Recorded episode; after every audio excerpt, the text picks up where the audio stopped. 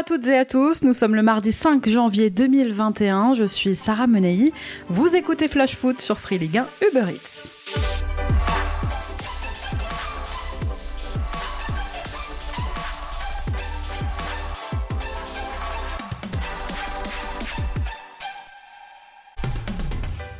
C'était le grand jour pour Mauricio Pochettino, le nouvel entraîneur du Paris Saint-Germain, a donné cet après-midi sa première conférence de presse au camp des loges. Pendant près d'une demi-heure, l'Argentin a répondu aux questions des journalistes. Je vous propose d'écouter ses premiers mots. Bonjour à toutes et à tous. Je suis très content de estar here, ici. Eh, tu, tu pregunta, a tu pregunta, creo que eh, entiendo muy bien lo que es Paris Saint Germain, entiendo muy bien qué clase de jugadores tenemos en el club. Eh, hemos trabajado con grandes futbolistas en el pasado eh, y lógicamente que es un desafío enorme el poder eh, estar aquí en París sabiendo de, del potencial que tiene este equipo y de los desafíos que se nos presentan en el futuro. Par rapport à ta question, je, je, connais ce que représente Paris, je connais ce que c'est aussi des, des, des, grands joueurs. Et aussi dans le passé, on a travaillé aussi avec des, des grands joueurs et on fera le maximum pour l'optimiser. Cette conférence de presse, c'était l'occasion pour Mauricio Pochettino de revenir sur les motivations qui l'ont amené à rejoindre le PSG, l'occasion aussi de dévoiler les objectifs qu'ils se sont fixés avec sa direction, en dire un peu plus sur ses méthodes et ses plans pour mener ce groupe de joueurs au succès.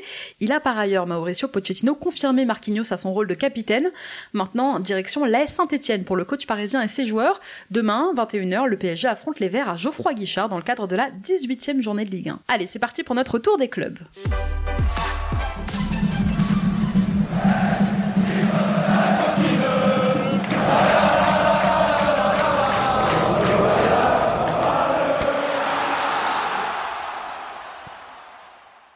Je vous en parlais hier, en Ligue 1, il ne faudra pas attendre beaucoup de ce mercato hivernal, si ce n'est dans le sens des départs. Ce sera le cas, en tout cas, à Angers, et c'est ce qu'a confirmé aujourd'hui le président délégué du SCO, Philippe Caillot. Dans un entretien accordé au Courrier de l'Ouest, Caillot, président délégué d'Angers depuis le mois d'août dernier, a évoqué les difficultés financières du club dans le double contexte hein, du Covid et de l'absence de droits télé. Je le cite, on sait qu'on va y laisser beaucoup de plumes, on doit diminuer la masse salariale. Dès cet hiver, il faut trouver des solutions, notamment avec des joueurs qui jouent peu. Coup dur pour Bordeaux, touché à une cuisse à l'entraînement, Atem Benarfa est forfait pour le déplacement des Girondins à Metz de demain. Mais pire que ça, l'attaquant bordelais pourrait même être indisponible trois semaines. Quand on sait la Benarfa dépendance qui règne en ce moment aux Girondins hein, depuis son arrivée, sa blessure est une vraie mauvaise nouvelle pour Jean-Louis Gasset. Le Stade brestois laissera-t-il partir l'un de ses hommes en forme de ce début de saison? Romain Fèvre intéresserait aujourd'hui le Bayer Leverkusen. Son début de saison canon aurait attiré l'attention du club de Bundesliga. Arrivé de Monaco l'été dernier pour près d'un demi-million d'euros, le milieu de terrain de 22 ans a marqué 4 buts et délivré 3 passes D en 17 apparitions en Ligue 1 cette saison. Il est pour l'instant lié à Brest jusqu'en juin 2024. Bonne nouvelle, à Dijon, après sept mois d'absence, Yacine Benzia a signé son retour à l'entraînement en fin de semaine dernière. Le Dijonais s'était gravement blessé à la main gauche au mois de mai. Arrivé en janvier 2020, l'attaquant n'a disputé que quatre petites rencontres avec le club bourguignon. Lens a annoncé aujourd'hui la résiliation du contrat de l'international burkinabé Cyril Bayala, prêté successivement à Sochaux puis à l'AC Ajaccio. L'attaquant de 24 ans était revenu en début de saison chez les 100 et Or, dont il avait porté le maillot en Ligue 2 pendant deux ans, sans jamais entrer cette saison dans les plans de l'entraîneur Franck Hayes. Il est donc libre. Soulagement pour le LOSC où la décision de la DNCG était attendue, redoutée. On a appris hier soir que le gendarme financier du foot n'avait finalement pris aucune mesure à l'égard de Lille. Lille vendue en décembre par Gérard Lopez au fonds d'investissement Merlin Partners. Et toujours concernant le LOSC, sachez aussi qu'aujourd'hui Christophe Galtier, l'entraîneur des Dogs, se classe septième du classement établi par le journal d'équipe des 30 personnalités qui font le foot français. L'arbitre international Stéphanie Frappard est en tête de ce classement.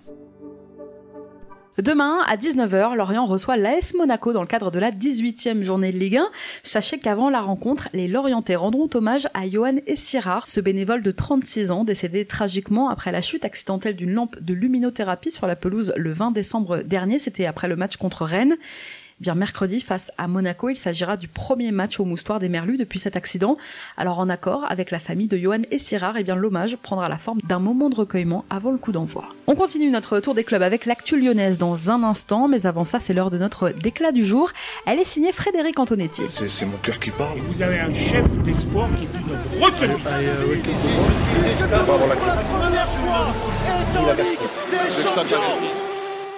L'entraîneur du FC s'est confié aujourd'hui dans les colonnes du Républicain Lorrain et Frédéric Antonetti s'est dit favorable à une trêve hivernale plus longue.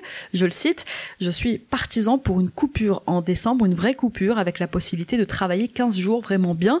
J'ai jamais compris pourquoi on ne l'a pas fait, qu'il y ait 15 jours de repos et 15 jours de reprise ou 10 jours de repos et 3 semaines de reprise, mais au moins qu'il y ait un mois de coupure entre le dernier match et le suivant.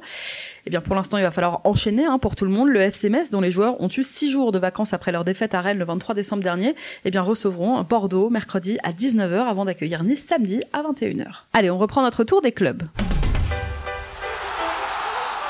À Lyon, pendant ce mercato, on garde un œil sur le marché turc à la recherche de la bonne affaire. Le quotidien local Milliyet nous apprend aujourd'hui que les Lyonnais surveillent le gardien du Beşiktaş, Erzin Destanoglu. Il a 20 ans, il est international espoir turc, il a été propulsé titulaire après le départ de Loris Karius la saison dernière. Et cette saison, eh bien, en 19 apparitions en Super League turque, il n'a concédé que 18 buts. Il reste même sur 4 clean sheets consécutifs en championnat. Des officiels lyonnais devraient faire le déplacement à Istanbul cette semaine pour le voir à l'œuvre de plus près.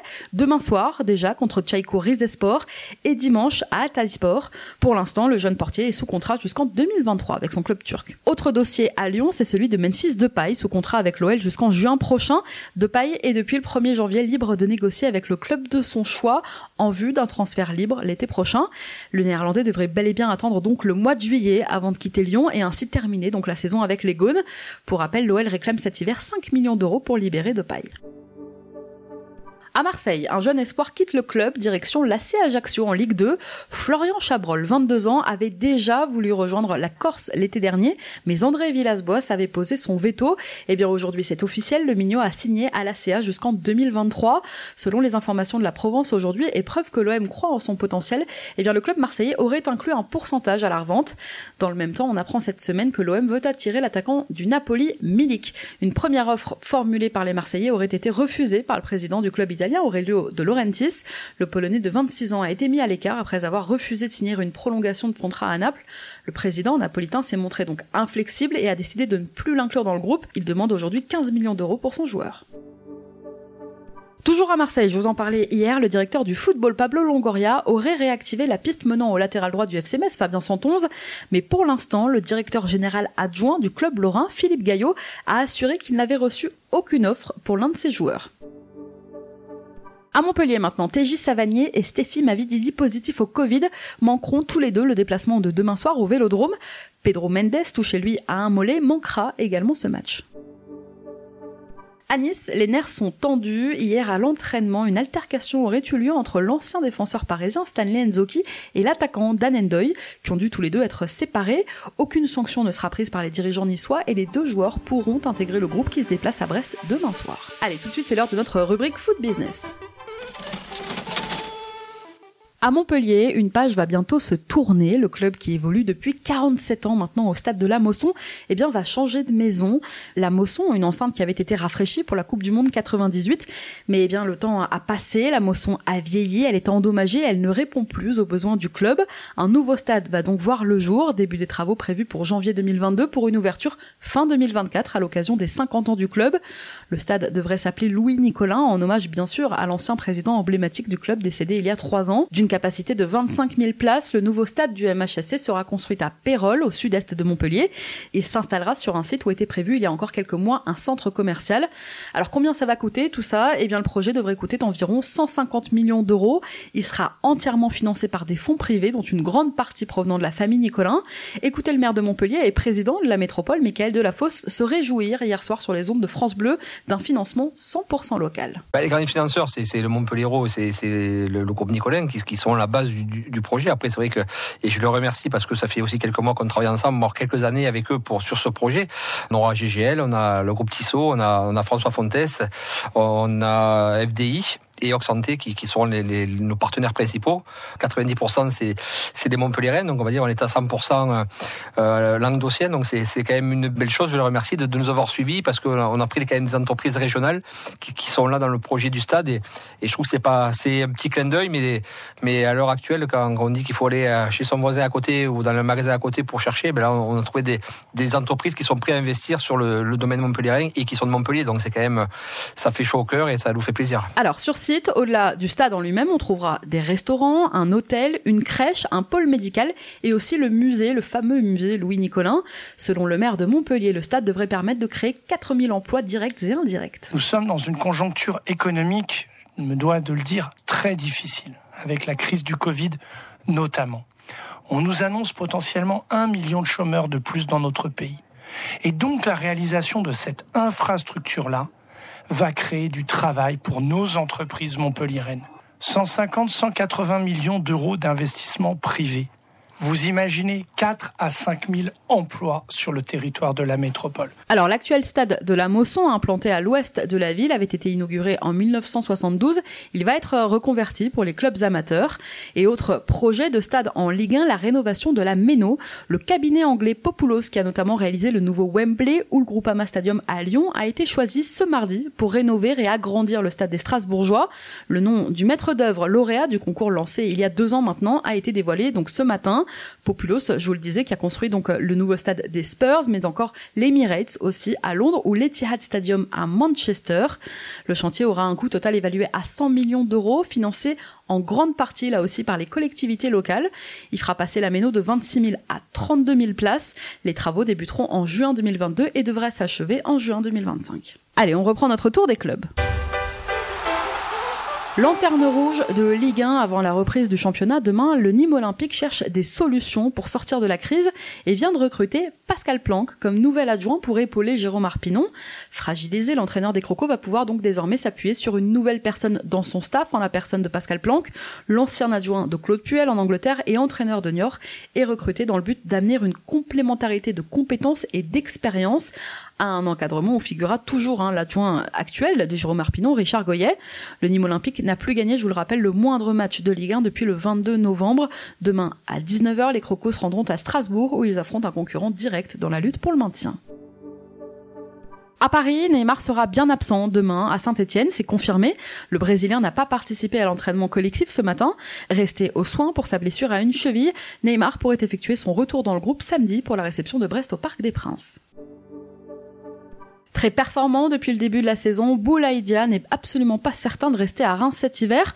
Selon The Athletic, un journal anglais, l'attaquant sénégalais sous contrat jusqu'en juin 2022 va faire l'objet d'une offre de Newcastle. La formation anglaise serait prête à répondre aux exigences financières de son homologue français qui réclame 15 millions d'euros pour lâcher son meilleur buteur.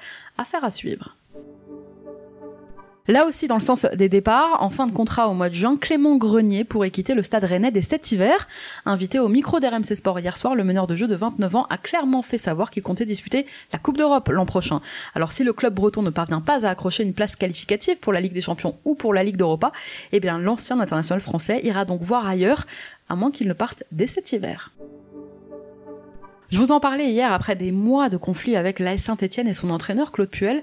Stéphane Ruffier a été libéré de son contrat et aujourd'hui, eh bien, RMC Sport rapporte que le gardien, très affecté par la situation, envisagerait sérieusement de raccrocher les crampons. À 34 ans, prendre sa retraite sportive serait donc une option que Ruffier étudie actuellement. Il devrait annoncer sa décision dans quelques semaines. Alors que Strasbourg entame un marathon qui s'annonce capital pour le maintien, Mohamed Simakan fait encore la une des gazettes Mercato. Selon l'équipe, l'AC Milan pourrait mettre la main sur le polyvalent défenseur du Racing. Déjà intéressé l'été dernier, les Rossoneri pourraient boucler ce dossier des cet hiver pour une somme proche ou légèrement supérieure à 15 millions d'euros. Les négociations sont en cours. Merci à tous d'avoir été avec nous, c'était Sarah Menei. Vous écoutiez Flash Foot, on se retrouve demain.